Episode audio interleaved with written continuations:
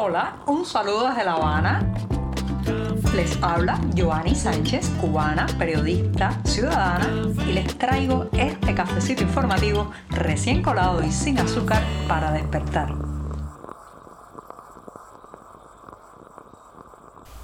Martes para las noticias, martes para la información, martes para un café sin azúcar en este programa informativo donde les estaré comentando los temas principales de este 9 de mayo de 2023 desde una Habana que amaneció con muchísimo calor, unas pocas nubes y el pronóstico de que van a seguir subiendo las temperaturas a lo largo del día. Así que me voy a dar este primer sorbito para contarles los temas principales de la jornada.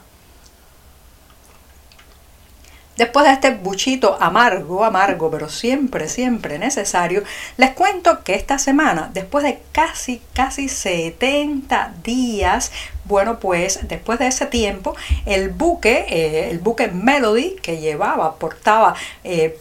toneladas y toneladas de piedras provenientes de Cuba para la obra faraónica que ha lanzado Andrés Manuel López Obrador, el presidente mexicano y también conocido en su país como AMLO, para esa obra faraónica que es el tren Maya. Bueno, pues después de casi 70 días en el puerto Morelos, el buque Melody, eh, que apenas ha podido descargar 2.000 de las 20.000 toneladas de piedra que cargaba, bueno, pues tuvo que moverse hacia otro puerto porque allí simplemente un juez determinó que no podía descargar el material y además mientras tanto afectó debido al peso y el calado de este puerto eh, afectó a los corales de la zona. Así que los eh, activistas medioambientales han puesto el grito en el cielo con muchísima razón pero por otro lado también la operación mercantil ha sido un fracaso debido a que mientras el buque Melody estuvo allí sin poder descargar su piedra se acumularon millones y millones de dólares en deudas por fletes, estadías y todo eso que ya les he contado en este programa. Fíjense qué interesante, porque si hay algunas similitudes entre los autoritarios, esa es el aferrarse a este tipo de obras que supuestamente van a ser la solución a todos los problemas nacionales y que se convierten en el estandarte fundamental de sus mandatos. A mí esto me recuerda mucho a Fidel Castro, incluso el propio Andrés Manuel López Obrador ha dicho eh, enfáticamente en otros momentos que es un admirador de la figura de Castro porque Fidel Castro justamente era ese tipo de político que no sé si por distracción o por verdadera convicción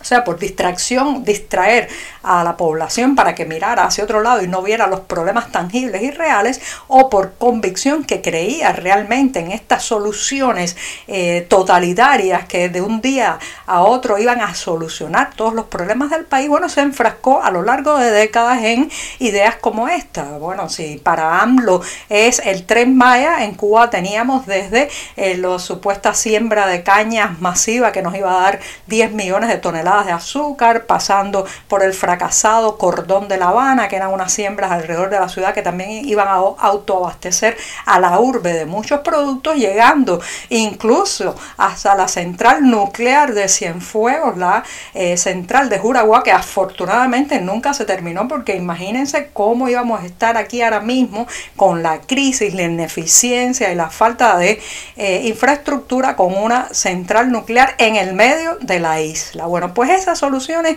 siempre venían cada cierto tiempo, incluso el propio puerto de Mariel fue presentado por Raúl Castro, el hermano también de, Fidel, bueno, pues fue presentado como que ahora sí, esta isla se iba a lanzar al desarrollo, al final no quedó nada. Este fracaso con la piedra cubana que va hacia el tren Maya también evidencia que no se puede apostar a una sola a un solo camino, a una sola solución, a una manera en que mágicamente se vayan a llenar las arcas cubanas de divisas, porque en fin de cuentas, señoras y señores, no nos engañemos, esta compra de piedra a Cuba por parte del gobierno mexicano no se trata de eh, eh, la razón no es que en México no haya piedra, probablemente haya hasta más piedra que en esta isla, ¿no? Eh, lo que se trata es de un blanqueamiento de financiamiento, se trata de apoyar al régimen de La Habana en su agonía económica, en sus extentores, dándole dinero y divisas y blanqueándolo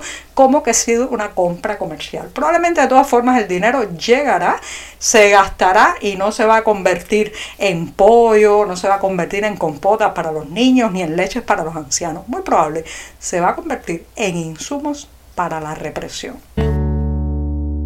El sistema económico cubano es tan, tan ineficiente y fallido que cuando se propone una victoria, una producción, un crecimiento, le sale indiscutiblemente una derrota. Y a veces, a veces de, digamos, de una manera accidental y tangencial, aparece un rubro que destaca y en el que se logran resultados, pero eso es fruto también del desastre. Sí, les voy a explicar por qué. Cuba ha conseguido colocarse como uno de los proveedores de carbón vegetal a Europa eh, y bueno, pues en este caso hay dos empresas, una ubicada en Cienfuegos y la otra en la provincia de Granmas que han logrado en los últimos meses enviar partidas de carbón vegetal a eh, los países europeos y bueno, pues están facturando en divisas este producto. Ahora bien, ¿de qué es este carbón? Y ahí viene, ahí viene la historia interesantísima. Se trata fundamentalmente de carbón de marabú eh, también conocido en algunas partes de Cuba con el nombre de aroma, que es una planta invasora. El marabú, señoras y señores, es el símbolo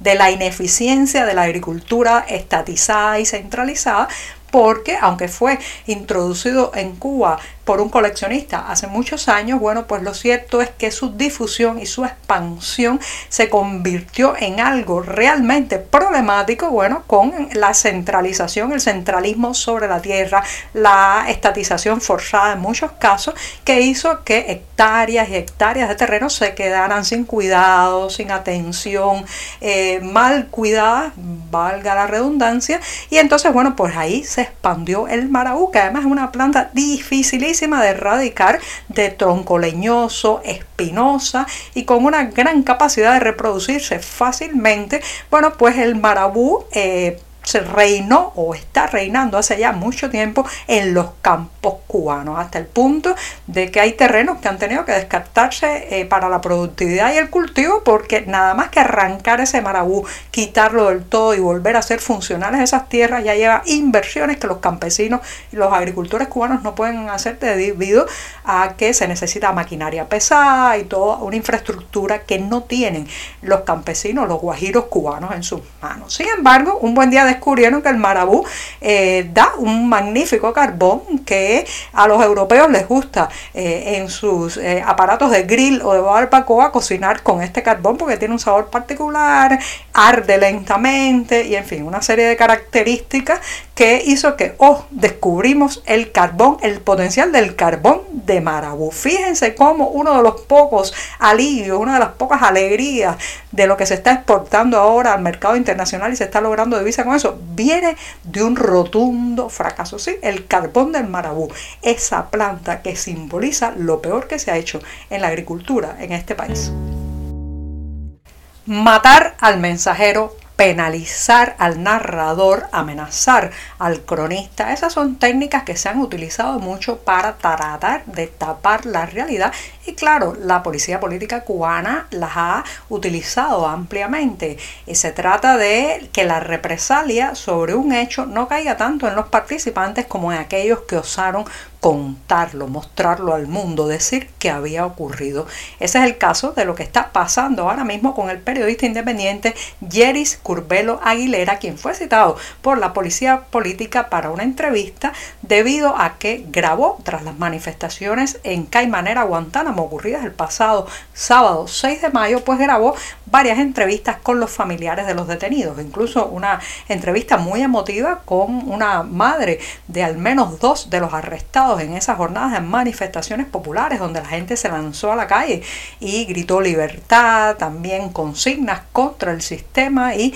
eh, pidiendo un cambio de modelo, un cambio de régimen. Y bueno, pues esta madre de manera muy emotiva cuestiona ante la Cámara la golpiza policial, la violencia y se pregunta cómo estarán sus hijos a los que la última vez que vio, bueno, pues estaban bajo los golpes de los uniformados, las tropas especiales conocidas aquí como boinas negras. Bueno, pues film esa entrevista, difundirla, hacer llegar la voz de esa madre más allá de las fronteras de Caimanera, que como ustedes saben y les contaba en un anterior programa, pues es un sitio absolutamente vigilado, controlado. Probablemente sea el pueblo más vigilado de toda Cuba por su eh, vecindad con la base estadounidense, la base naval estadounidense de Guantánamo. Bueno, pues ese hecho de hacer su trabajo de reportero independiente le ha valido ya a Jeris Curbelo Aguilera el ser citado por la policía política. No es la primera vez que le ocurre, en años anteriores también ha recibido amenazas, citaciones incluso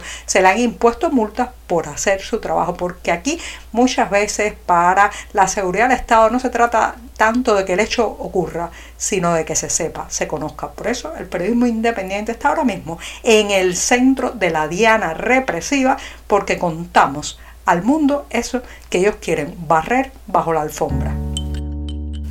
El martes ya dice adiós en este programa y me voy a despedir con una recomendación que sí o sí tienen que disfrutar aquellos que están por estos días y hasta finales del mes de mayo en Madrid, España, porque allí la Casa de América está presentando desde el pasado 24 de marzo una exposición dedicada al pintor cubano Rafael Soriano, bajo el lema El artista como místico. Se trata de una muestra que, bueno, pues reúne un gran grupo de obras de este maestro de la abstracción geométrica y también, bueno, pues una figura de trascendencia global en el mundo del arte del siglo XX. Así que ya saben, hasta el próximo 26 de mayo en la Casa de América de Madrid está Rafael Soriano, el artista como místico. Y ahora sí, que me despido hasta mañana miércoles, el día bisagra, la jornada puente. Muchas gracias.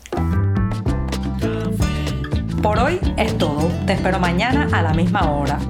Síguenos en 14medio.com. También estamos en Facebook, Twitter, Instagram y en tu WhatsApp. No olvides, claro está, compartir nuestro cafecito informativo con tus amigos.